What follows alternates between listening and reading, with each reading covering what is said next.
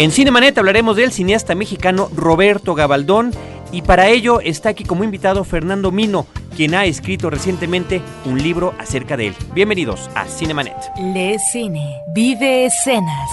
La mejor apreciación de la pantalla grande en Cinemanet. Carlos del Río y Roberto Ortiz al micrófono. Bienvenidos.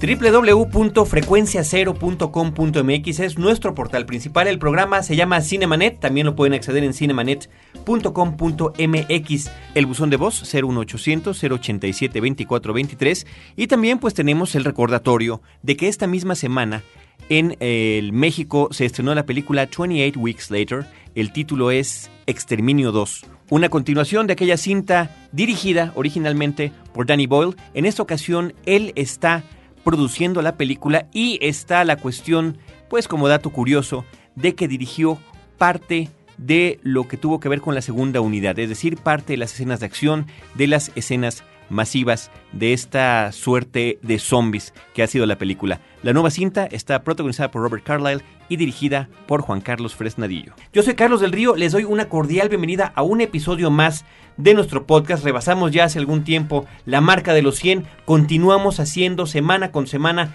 programas especiales, además de lo que también tenemos en radio, que es una revista cinematográfica, radiofónica, pero en este caso con la posibilidad de tener temas muy específicos y siempre con el apoyo de un experto. Roberto Ortiz, ¿cómo estás? Pues mira, me da gusto que en esta ocasión se hable de un director mexicano que emana de lo que se conoce como la época dorada del cine nacional y que si bien es cierto que en las últimas décadas ha sido revalorado, es importante seguir abonando sobre este que seguramente es uno de los grandes cineastas en la historia del cine mexicano.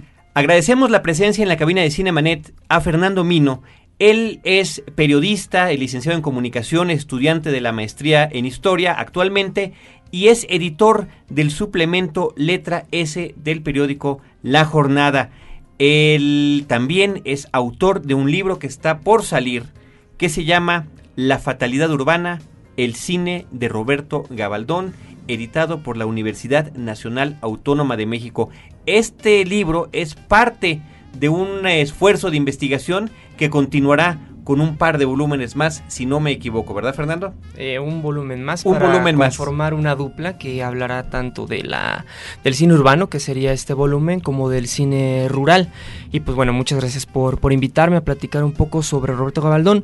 Como, como comentábamos fuera del aire, uno de los directores más importantes del cine mexicano pues clásico, ¿no? Este cine que era producido por una industria, una industria en forma en otro tiempo, pero que sigue teniendo una influencia decisiva estéticamente y creo que como espectadores también.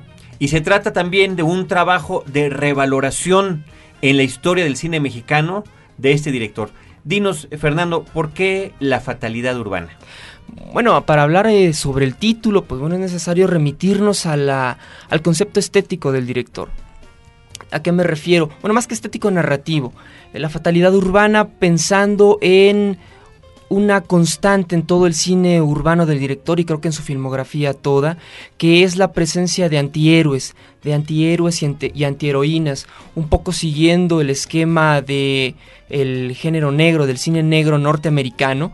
Eh, Roberto Gabaldón filma el grueso de su obra en los años 40 y 50 del siglo pasado, cuando el cine negro, digamos que es la corriente más importante en el cine hollywoodense y pues se ve influido, influido, por él y entonces retoma elementos que son adaptados creo que magistralmente al medio mexicano para ofrecernos personajes que se apartan del estereotipo manejado por el cine mexicano de la época.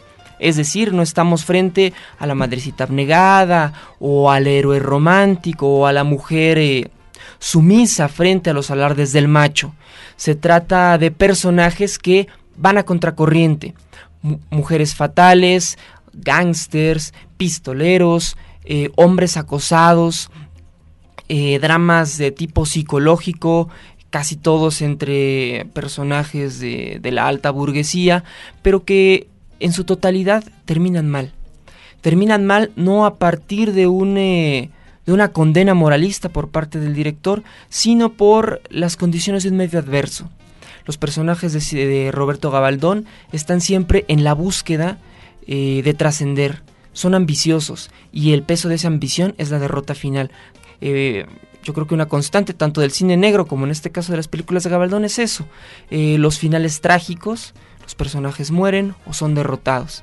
lo cual ofrece también una interpretación muy interesante sobre la época y sobre el entorno social que le da pues, que digamos que le da origen a estas películas. Ahora, encontramos en aquella época de oro del cine mexicano cineastas que se identifican como cronistas del ámbito citadino. Dos de ellos podrían ser Alejandro Galindo e Ismael Rodríguez pero son otro tipo de personajes, es el ámbito de lo popular en una buena parte de su cine.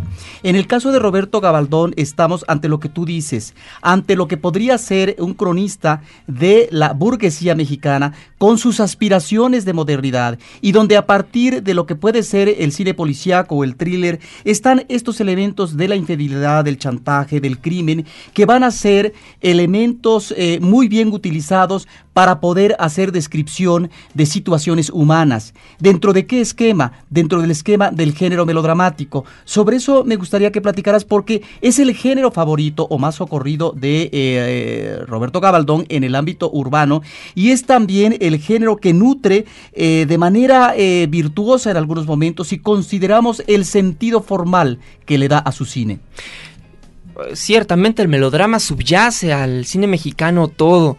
Eh, es imposible pensar en una película mexicana que no sea melodramática.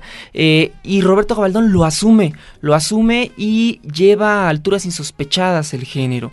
Eh, es casi casi una una oportunidad estética el desarrollar el melodrama hasta sus últimas consecuencias y hacerlo a la manera más clásica posible, con una puesta en escena sumamente suntuosa, con movimientos de cámara elegantes, con, digamos que siguiendo los patrones del cine clásico en todos, en todos estos elementos.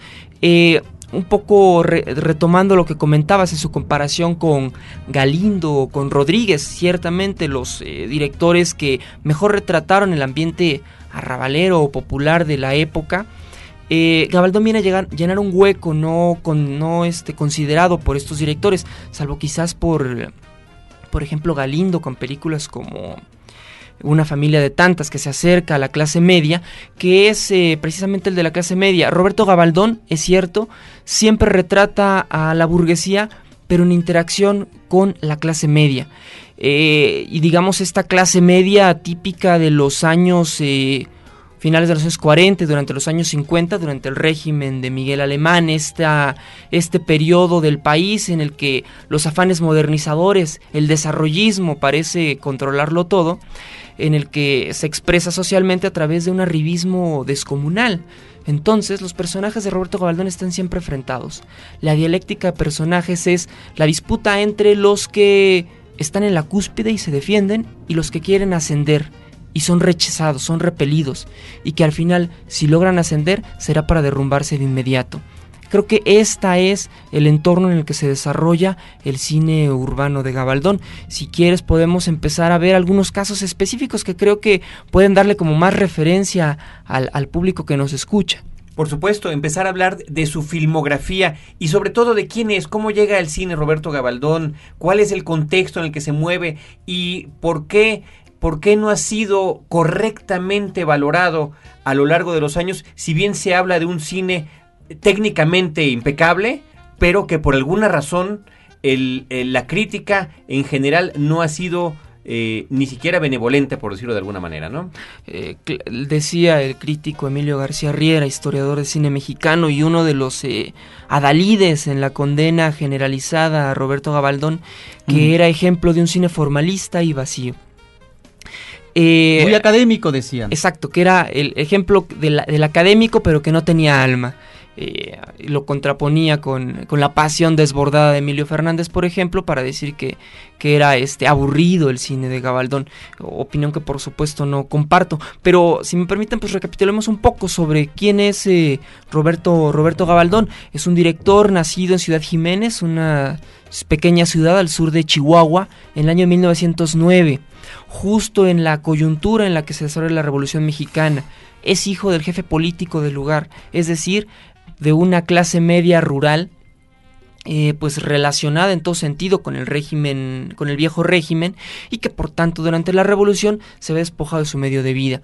La familia tiene que emigrar a la Ciudad de México, en el trayecto muere la madre, entonces eh, es un trayecto penoso en todos los sentidos. Una vez en la Ciudad de México, el, joven Roberto estudia en la Escuela Nacional Preparatoria, se desarrolla en diversos oficios, incluso eh, hace alguna labor en el departamento de policía. Eh, antes de que su padre lo envíe a estudiar a Estados Unidos, mecánica dental. Eh, una profesión pues, bastante extraña, saber. Pero bueno, eso le permite estar en Los Ángeles cuando se da eh, el inicio de la producción sonora y los primeros ensayos para hacer en Hollywood una producción de cine en español proyecto que fracasa, pero que permite empezar a crear los cuadros que cada uno en sus diferentes países em, dará inicio a la producción local de películas. Entonces, Roberto Gabaldón está presente en las, filmación en las filmaciones de las primeras películas sonoras y empieza a relacionarse con el medio cinematográfico. Cuando vuelve a México, ya en los años 20, eh, eh, muy pronto se integra eh, a la industria de cine mexicano. En 1934 eh, ya se integra formalmente como asistente del director. Antes ha hecho incluso participación como actor. Eh, podemos verlo en El Prisionero 13. Es uno de los personajes secundarios que aparecen en, prisión junto con el personaje principal, entre algunas otras películas como actor. Pero a partir de 34 se inicia como asistente del director un hombre muy disciplinado que pasa de 1934 a 1944, 10 años como asistente de director, hasta que se le da la gran oportunidad y debutó a lo grande con una película que se llama La Barraca.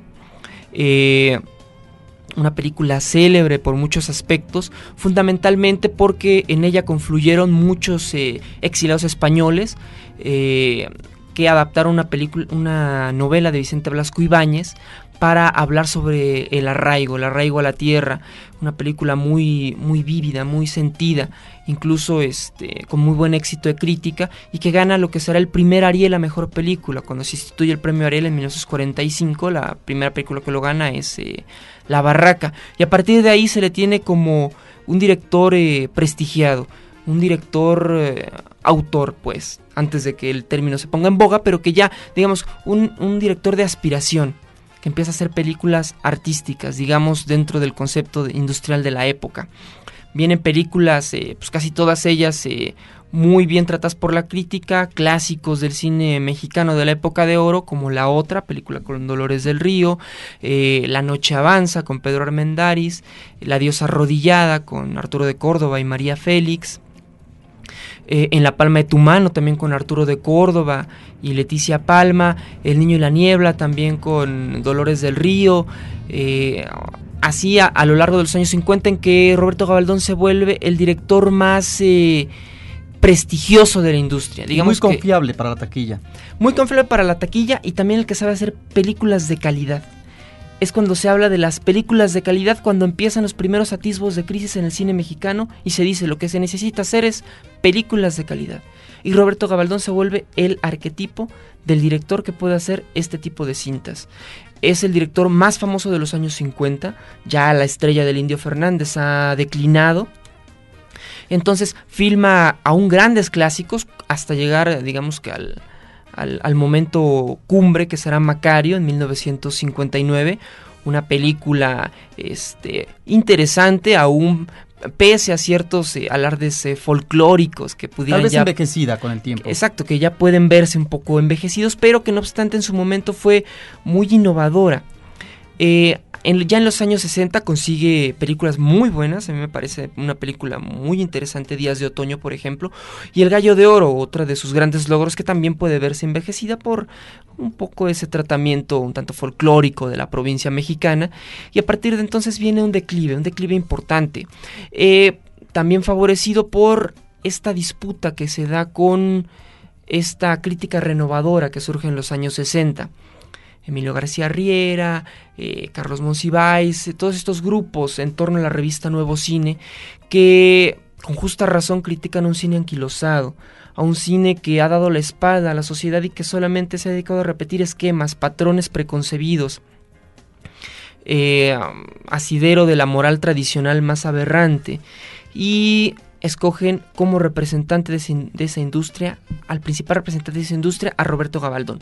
¿Por qué razón? Porque Roberto Gabaldón también ha tenido un activismo sindical fundamental que maneja la sección de directores. Exacto. Y se opone a que entren directores nuevos, junto con Alejandro Galindo. Ahí está la clave de la tirria que le agarra este grupo de nuevos críticos a la figura de Gabaldón. Es el principal, eh, digamos, la, la principal figura que les ha impedido el acceso a la industria. Destruyendo a Gabaldón se destruye al cine mexicano. Roberto Gabaldón es el representante, eh, la imagen de lo que es el cine mexicano con todos sus defectos, cierto, pero también con todas sus virtudes que no se vieron en su momento. Posteriormente, esta etapa antinacionalista de la crítica mexicana, como la llama Jorge Ayala Blanco. Y muy ideologizada exacto, en los 70. Exacto, exacto. Empieza a temperarse. Se empiezan a rescatar, por ejemplo, primero a Emilio Fernández con sus muy meritoria este, cine indigenista, por ejemplo, esta esta reivindicación, por ejemplo, que hace Carlos Monsiváis, muy interesante, el cine de Emilio Fernández, Emilio García Riera con esta revaloración que hace del cine de Bracho, de Fernando de Fuentes, se empiezan a recuperar las obras de los directores pasados. Esto no pasa con Roberto Gabaldón. No pasa hasta su muerte. 1986. En 1986, exactamente. Ya el hombre eh, envejecido, dejó de filmar en 1977, ya a lo largo de los años 70 con películas fallidas en su mayoría, algunas películas con elementos interesantes, pero sin la fuerza, sin el vigor de, de sus trabajos anteriores. Muere en los años 80 un poco amargado por esta indiferencia hacia su persona, un poco salvada por el anuncio de que se le va a dar la medalla Salvador, Toscano. Toscano en 86, se le anuncia un mes antes de su muerte. Ya no alcanza a recibirla, pero el anuncio sí, sí lo recibe. Entonces muere con, esta, con este afán justiciero al menos. Eh, y bueno, a partir de eso viene la, la revaloración. El primero de ellos, parte de este grupo eh, que, que, lo, que lo atacó en su, en su inicio, Jorge Ayala Blanco, que en un artículo muy sentido en la revista Siempre hace un digamos un in memoriam del director. ¿En qué año? En 86 en un ejemplar de la revista Siempre 86, no tengo la fecha exacta ahora mismo, y en la que él mismo hace un mea culpa. Dice, uno de los directores más vilipendiados durante la etapa más antinacionalista del cine, pero que, y revalora su obra, dice que es uno de los directores más certeros, más efectivos del cine mexicano y uno de los grandes directores. A partir de eso también viene todo este estudio eh, que creo que no ha merecido ningún otro director mexicano, un estudio técnico muy minucioso súper complicado por otro lado. Pero el primer estudio de análisis cinematográfico a un director. Exacto, exacto. Y con, una terminología muy complicada en cuanto a aspectos técnicos, que es el texto de Ariel Zúñiga, que se llama Vasos Comunicantes en el cine de Roberto Gabaldón. Lo que llama la atención es que no es un... Eh, no es un crítico o un historiador, es un realizador de cine exacto, quien hace este trabajo. Y el libro es para iniciados porque hace un análisis de técnica cinematográfica. No es un libro de divulgación o de historia que sea accesible para todos. Exacto, va, analizando plano por plano muchas de las películas para describir la complejidad de eh, la propuesta estética y narrativa del director. Eh, después vendrá un texto por ahí un tanto olvidado de Eduardo de la Vega, que es una biofilmografía netamente, con un ensayo interesante de José María Espinaza. Y pues nada más, eh, hasta, hasta ahora que empecé a desarrollar este proyecto, que habla de la biografía del autor y también con el, con el análisis de siete de las películas urbanas del director y que el proyecto está que se siga desarrollando con el cine rural. Vamos a continuar esta charla con Fernando Mino en unos instantes. Yo quiero recordarles que él es el autor del libro La fatalidad urbana, el cine de Roberto Gabaldón. Creo que con esto, Fernando, aterrizaremos en nuestro siguiente eh, segundo y último bloque para que continuemos nuestra charla. Y recordarle a nuestro público, se dio la referencia del cine negro, del cual eh, es, eh, bueno, toma elementos importantes Roberto Gabaldón. Yo quiero recordar que tenemos un episodio dedicado a ello. El episodio número 45 lo pueden encontrar en cinemanet.com.mx. Es una entrevista con el investigador Raúl Miranda que nos platica de qué se trata y qué es el cine negro, que podría ser un buen complemento para esta charla acerca de Roberto Gabaldón. www.cinemanet.com.mx. Regresamos.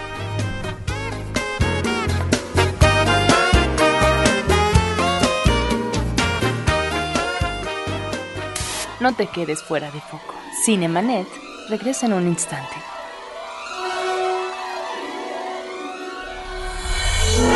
Seis meses después, la guerra contra la infección ha sido ganada. La esterilización ha concluido. Pero tal vez no sea el fin del terrible virus mortal. Fox Atomic presenta Exterminio 2.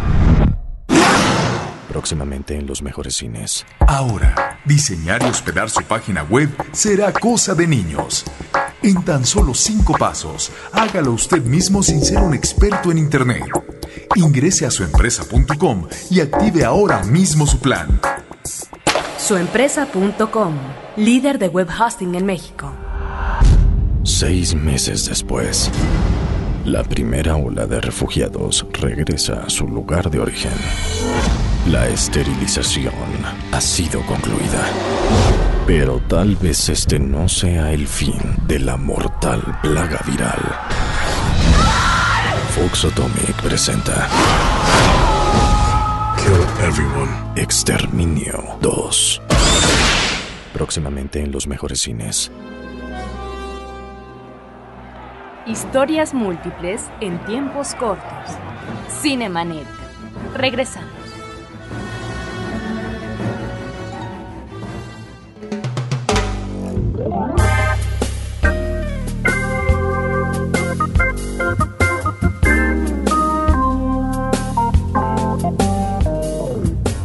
En Cinemanet estamos con Fernando Mino, autor del libro La Fatalidad Urbana, el cine de Roberto Gabaldón. Nos has hecho un análisis muy completo, creo que nos queda claro el contexto en el que se desenvuelve Roberto Gabaldón, el tipo de cine que hace, pero estaría muy bien, Fernando, poder compartir con el público de Cinemanet eh, los detalles que hacen especiales a cada una de las siete cintas que has elegido eh, de su cine urbano.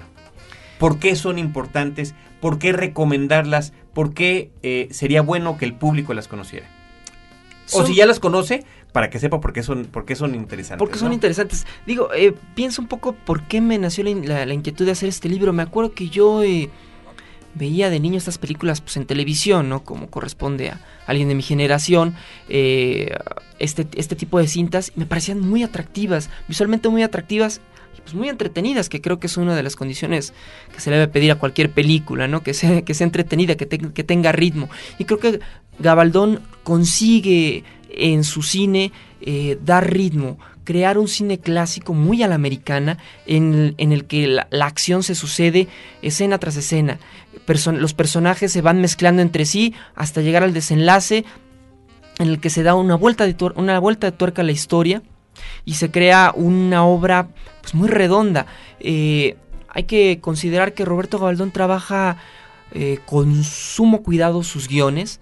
Eh, son también muy importantes las colaboraciones que tiene con sus guionistas. Sobre todo resalta el caso de José Revueltas, eh, uno de los escritores, uno de los marxistas más eh, importantes que ha tenido el país, un pensador muy importante y que durante los años 40 sobre todo se dedicó al cine.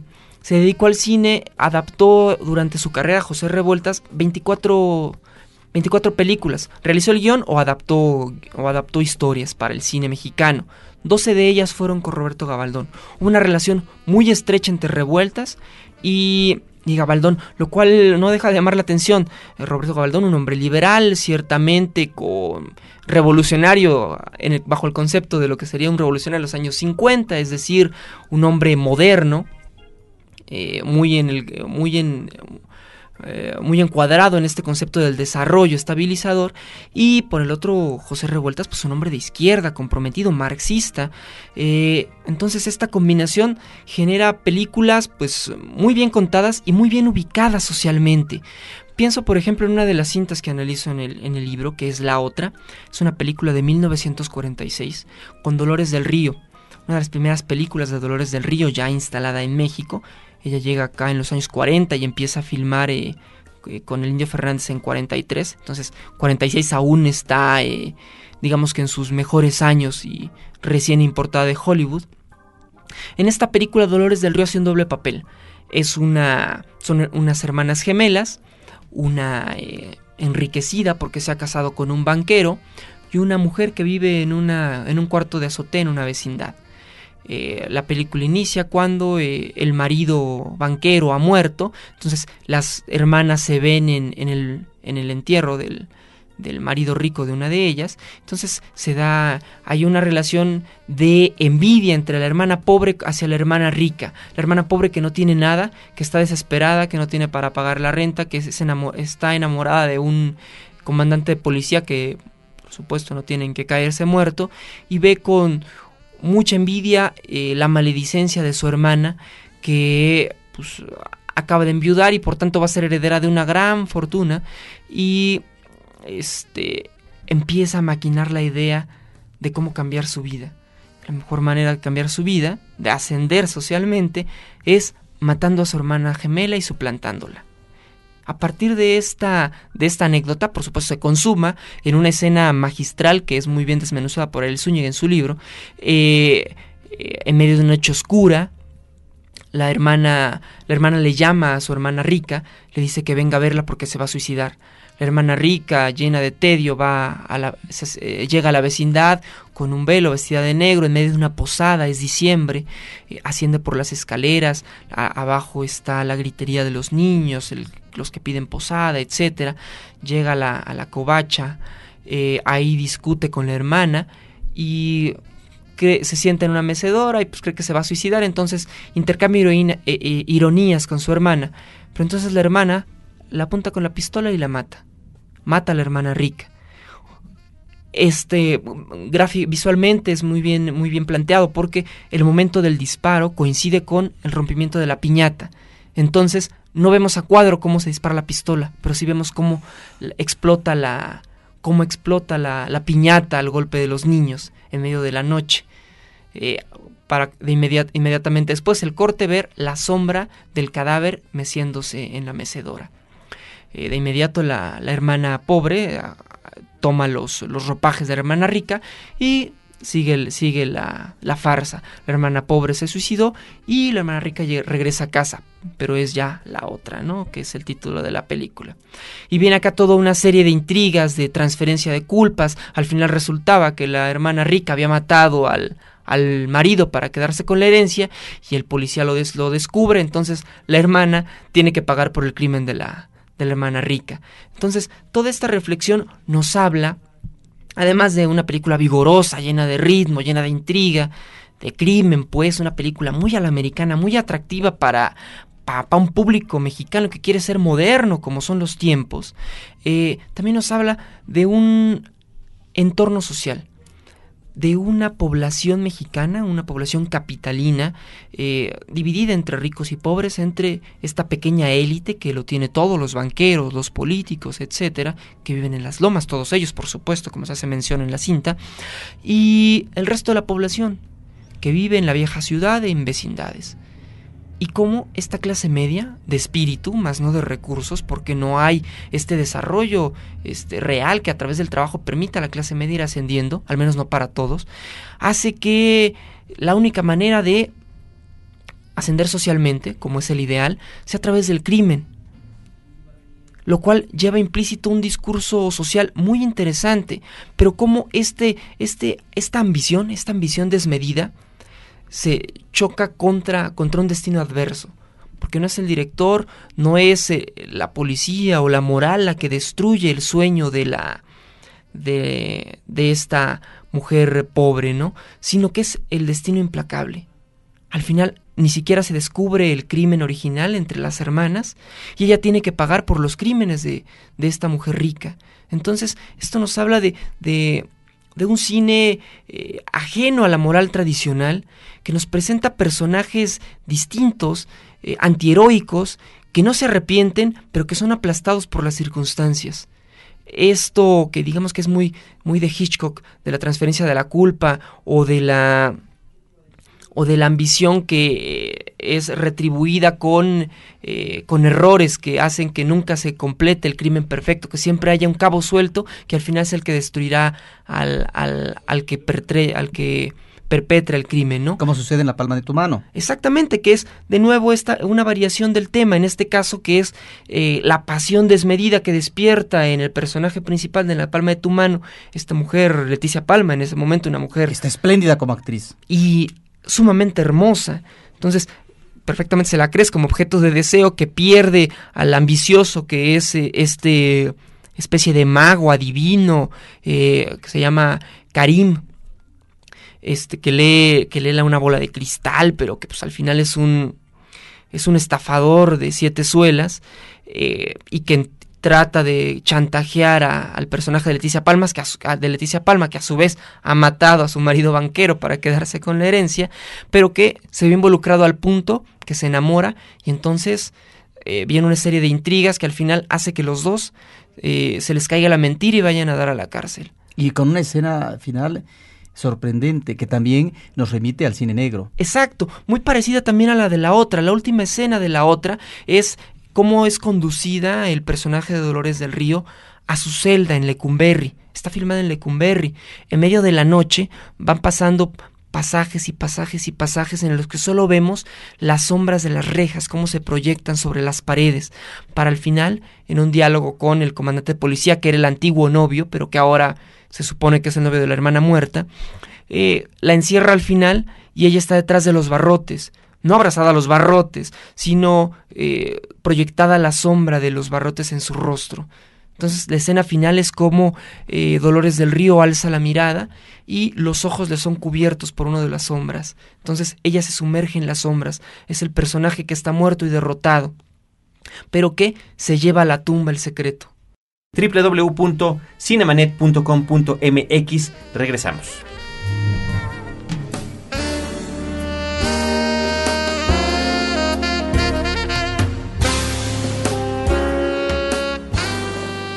No te quedes fuera de foco. Cinemanet regresa en un instante.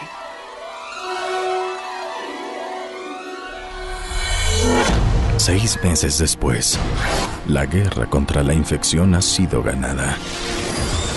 La esterilización ha concluido.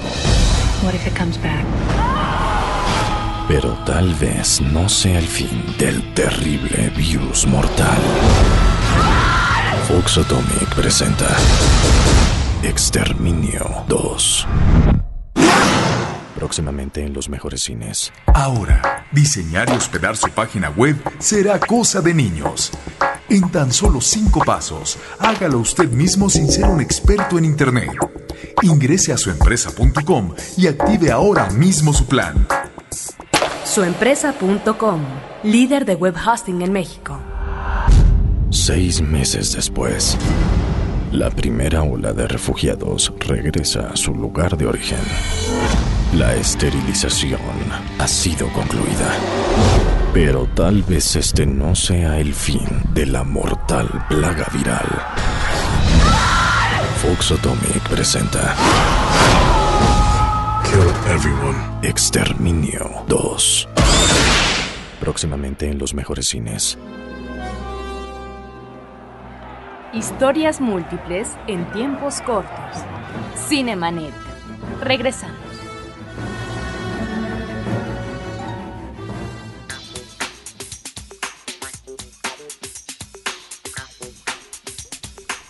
En Cinemanet estamos con Fernando Mino, autor del libro La fatalidad urbana, el cine de Roberto Gabaldón. Roberto Ortiz. Ahora, tú nos estás hablando de algo muy importante que es el aspecto formal, donde el encuadre, donde los movimientos de cámaras están en función de eh, la trama y de los personajes. Está perfectamente definido de antemano por el director para que cumpla una función como escritura fílmica, pero también en términos expresivos. Creo que este sería uno de los elementos, si quisiera que nos eh, dijeras si es cierto, por los cuales el cine eh, de Gabaldón se sostiene. El otro me parece que también apuntabas, es que hay sustancia en sus guiones, porque él es un hombre que está atento en los guiones. Él también parte en muchas de sus películas de obras literarias e importantes, pero al mismo tiempo con colaboradores como, eh, sobre todo en su etapa más importante, exitosa y creativa, eh, con José Revueltas, son guiones muy sólidos A diferencia de otros directores que a lo mejor también tuvieron eh,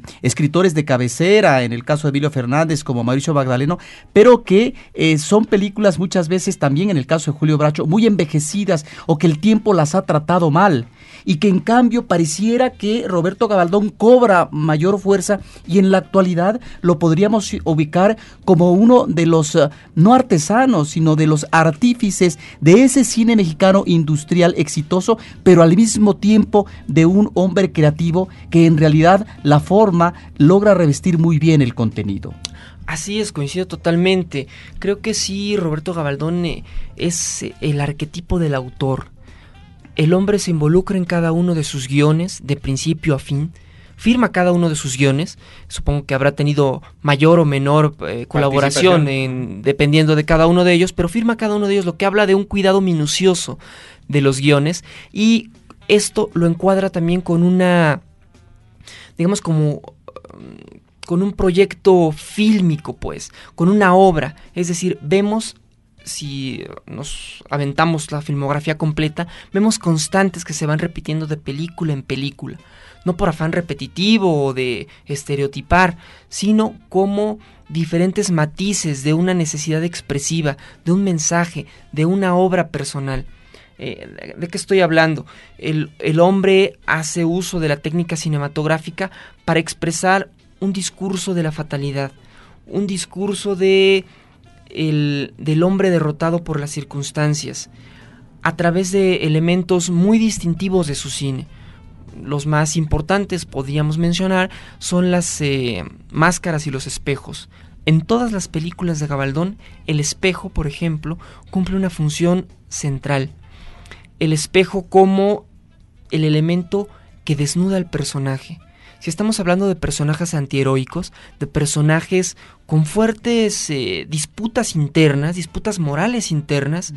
eh, que necesitan expresarse al espectador. ¿Cómo se hace? A través del espejo.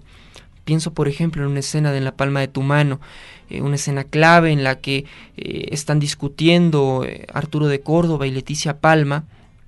Aún no se ha con, conformado bien este, esta relación amorosa entre ellos, pero están en este periodo de conquista. Eh, la manera de expresarlo y de amarrarlo es que Arturo de Córdoba parece que le está mirando de espaldas y parece que le va a disparar con una pistola. Eh, no, perdón, Leticia Palma parece que va a dispararle por la espalda a Arturo de Córdoba y lo que hace es dispararle una imagen del espejo. Es decir, lo está desnudando, lo está descubriendo, lo está poniendo en evidencia. Que y técnicamente, perdón, es formidable. Yo tuve que ver en más de una ocasión en video esa escena para entender cómo la había armado, cómo, eh, cómo, cómo la resolvía. Claro. ¿Cómo la había filmado? Porque le gustan mucho los espejos y pues, por supuesto no puedo poner la cámara justo frente al espejo. Entonces es una serie de... Ah, utiliza un, juego de ángulos para poder tener la toma exacta. En este caso, que parezca a nosotros que la cámara está prácticamente dentro del espejo. Es lo que estamos viendo. Entonces el disparo parece que en verdad va a matar al personaje y vemos cómo se revienta el espejo. Nos revela al espectador que estaba asesinando al reflejo. Y esto narrativamente permite dar la vuelta de tuerca al guion y ver cómo empieza a derrumbarse ese personaje. A partir de ese asesinato simulado en el espejo, el personaje femenino, Leticia Palma, ya domina al otro, ya domina a Arturo de Córdoba, ya se ha apropiado de él. Otro ejemplo en El Niño y la Niebla, que es toda la narración de, de la locura prometida al personaje de Dolores del Río, eh, se expresa solamente al final, cuando ella se mira al espejo y ve la imagen de la locura y ahí se descubre que está loca. No hay, no hay manera, hay, es posible mentirle a todos. Los personajes de Roberto Gabaldón son mentirosos, son ambiciosos, se la pasan ocultando su verdad. A quien no le pueden mentir es al espejo. Entonces siempre las confesiones son frente al espejo, son las confesiones al espectador, pero también ante ellos mismos. Y esas confesiones marcan el inicio del derrumbe de, de los personajes. Las máscaras son, en este caso, en, en la en la propuesta eh, narrativa de Gabaldón, la manera como ellos tratan de ocultarse. eh, la mentira al final es una máscara. En esta misma película de Dolores del Río, la muerte es un personaje de carnaval enmascarado, porque antes ha habido una secuencia maravillosa, una de las mejores en el cine mexicano, que es un baile de máscaras, un baile de carnaval en el que todos van cubiertos. Es cierto. Y alguno de los diálogos menciona, hace alusión al, al disfraz de la locura. Entonces uno de los personajes de carnaval va cubierto con una máscara esperpéntica muy cercana a, a, esta gran pintura de Edvard Munch eh, del grito, que es, es, más o menos el, el estilo. Eh, esta es la locura y años después cuando ella ve reflejada ve reflejado su rostro en esa en ese personaje sabe que no hay marcha atrás que se ha vuelto loca. Entonces digamos que este binomio entre las máscaras y el espejo es una de las características centrales expresivas del director y que está presente desde su primera película hasta la última ya eh, poco lograda ciertamente muy menor cuando tejen las arañas pero también está presente ahí pues eh, Fernando, queremos agradecerte la presencia en Cinemanet para platicarnos sobre Roberto Gabaldón, sobre este trabajo que has elaborado. Estaremos al pendiente de la publicación de este primer volumen y eh, si quieres darnos un adelanto de lo que vendrá con la cuestión de la parte rural del cine de Gabaldón. Eh, bueno, pues antes que nada, muchísimas gracias eh, y perdón por, por, el, por el rollo sin fin. Eh, creo, creo que son elementos interesantes y bueno, se queda muchísimo en el tintero también. ojalá este, tengan oportunidad de leer el libro, La Fatalidad Urbana, el cine de Roberto Gabaldón. Y el próximo volumen, que espero salga pronto, versará sobre el cine rural.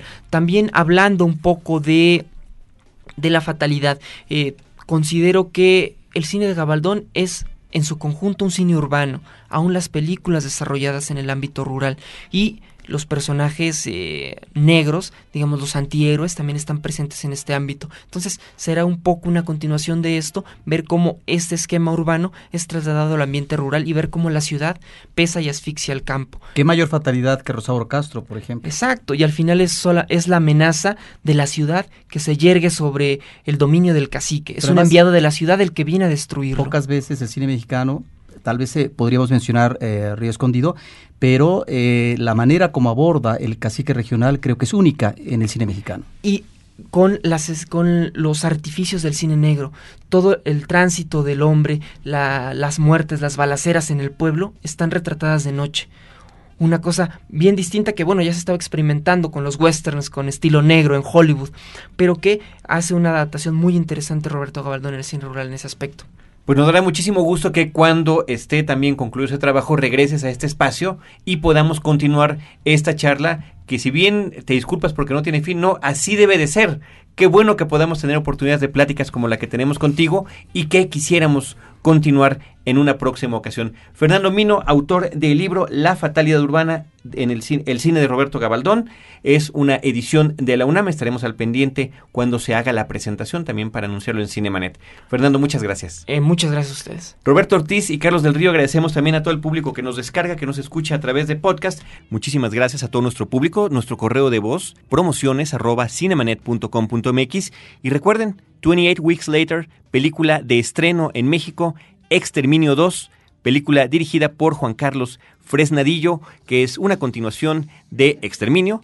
28 Days Later es el título original de la primera película, aquella cinta de Danny Boyle, que como comentamos en aquel eh, programa especial acerca de los zombies, sigue siendo una referencia importante para este tipo de cine. Recuerden, Cinemanet dos veces a la semana en podcast en www.cinemanet.com.mx y en vivo en la zona metropolitana de la Ciudad de México los jueves a las 10 de la noche en Horizonte 107.9 FM donde tenemos cine, cine y más cine.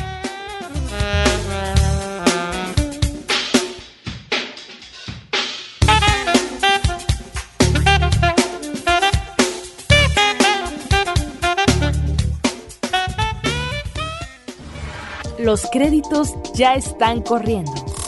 Cinemanet se despide por el momento. Más en una semana. Vive cine en Cinemanet.